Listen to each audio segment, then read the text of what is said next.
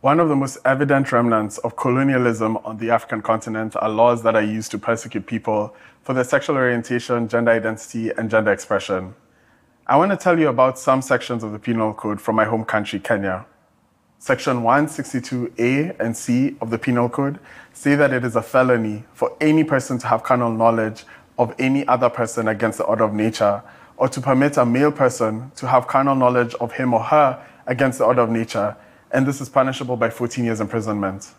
Section 165 of the Penal Code says that it's a felony for a male person to commit any act of gross indecency with another male person, whether in public or in private, and this is punishable by five years imprisonment.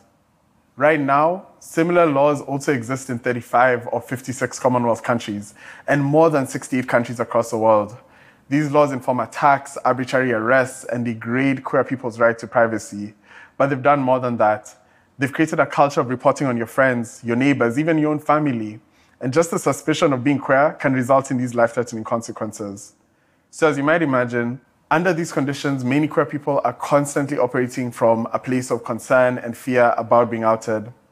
And if we're all in hiding, then how can we mobilize around issues that impede our everyday lives or share resources in times of need? How can we create a space where we can thrive? We hear a lot in the news lately about social media and online platforms as spaces where serious harm can occur. But what I want to share with you today is how social networks can be designed intentionally to build community and trust from the ground up. And if they're built correctly, then they can help counteract the fear that's been entrenched by colonial systems and culture in so many African countries. I want to share with you the ways that queer communities are using social media to protect one another and be themselves, queer and visible, when I created my first social media account and joined a queer online community, I met people who created spaces that embraced and protected everyone's ability to be their authentic self. And this was the first time that I genuinely felt safe. Just one example blackmail is a huge problem for the queer community in Kenya. Blackmailers can make tons of money by threatening to out queer people to authorities. So, one queer online community that I joined when I was younger was trying to prevent and expose known blackmailers. I realized that one of the people listed as a blackmailer was an individual I had been talking to. And this group saved me from a potentially life threatening situation. But for a lot of other people in the group, it was already too late. They had already been scammed and harmed by someone who targeted them because they were queer. Later on in life, I met Nerima, a non binary lesbian who, similar to me, found that in internet spaces, they could be their authentic self safely.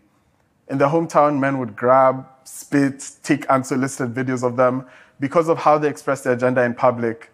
But online, Nerima could develop many versions of themselves. For me and Nerima, the internet was the only place where we could talk openly and support each other through some of the most difficult moments in our lives. We helped each other and people in our community find safe housing, navigate loss after being outed. We've hosted memorials and helped each other find queer affirming experts when we needed them. These virtual networks saved and sustained us.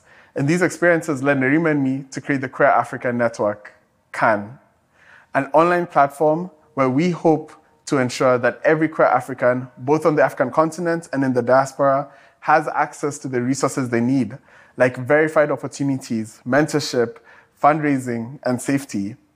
Over the years, we've learned a lot about how to build a safe online community. And I want to share those learnings with you today. The first key is community vetting.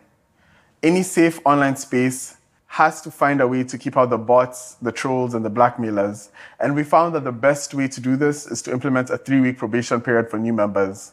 Anyone joining the community can engage with limited features as we assess their activity and ensure that accounts haven't been reported for violating community guidelines.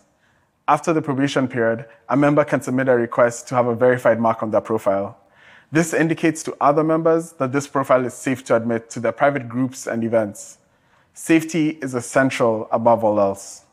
Once safety can be established, support is the next essential feature. We think about support very intentionally. For queer Africans, financial stability plays a huge role in determining how open we can be. And over the years, I've met queer Africans who believe that the only way they can get ahead at work is by abandoning their identities and anyone who shares those identities. That's a terrible feeling. And of course, anyone suspected of being queer might not be able to work at all. So, in order to counteract this, it's important to design a space with an active opportunities hub and marketplace, one that helps people find community, connections, and mentorship in their various fields and industries. This moves them closer to financial stability, and they can trade their art and products in new ways, not just for money, but to barter as well. We're challenging the core tenets of capitalism that are rooted in individualism, capital accumulation, and competition by creating a behavior change and system level change that prioritizes collaboration, resource sharing, and community. One of the key consequences of colonialism was erasing and replacing pre colonial African history. And this made us lose stories of love, alternative social structures, and a myriad of language to describe our identities. More than erasing the past, it hindered the possibility of new futures. Because of this, one of the core necessary features that we found in designing a positive and thriving online social community is the ability for members to create a global archive of their diverse lived experiences, to document the stories of those who never got to tell theirs, and to collect vital statistical information from the community on where resources and support are needed. Features such as blogs, archives, and surveys give us the opportunity to document our, our past and articulate our future, and to share where direct resources are needed. There's an immense gap on the research on the experiences of queer Africans, which is often weaponized against us to suggest that we don't exist.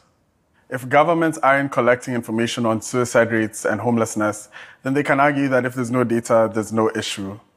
Regardless of how often these laws are applied, they have contributed to the lack of information on how many queer people are barred from accessing life saving services, spanning education, health, legal assistance programs, and more. But imagine for a moment if we could do this in a way that allows us to own our own data in a secure, encrypted, and consensual manner that is not extractive.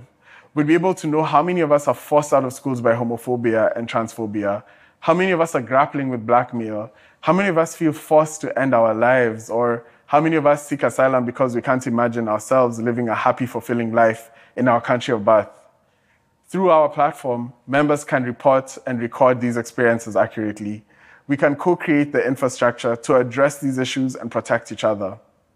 Now, QAN is just one of many online platforms trying to rebuild and design this new kind of queer owned online space and as we continue creating this space, we're standing on the shoulders of all those who've come before us.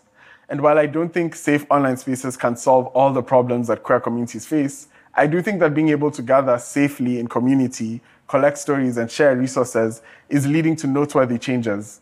For example, most of the queer organizations operating across the African continent, especially in contexts where it's illegal to be queer, use social media to identify people in need, organize and survey their constituents in order to know what is going on.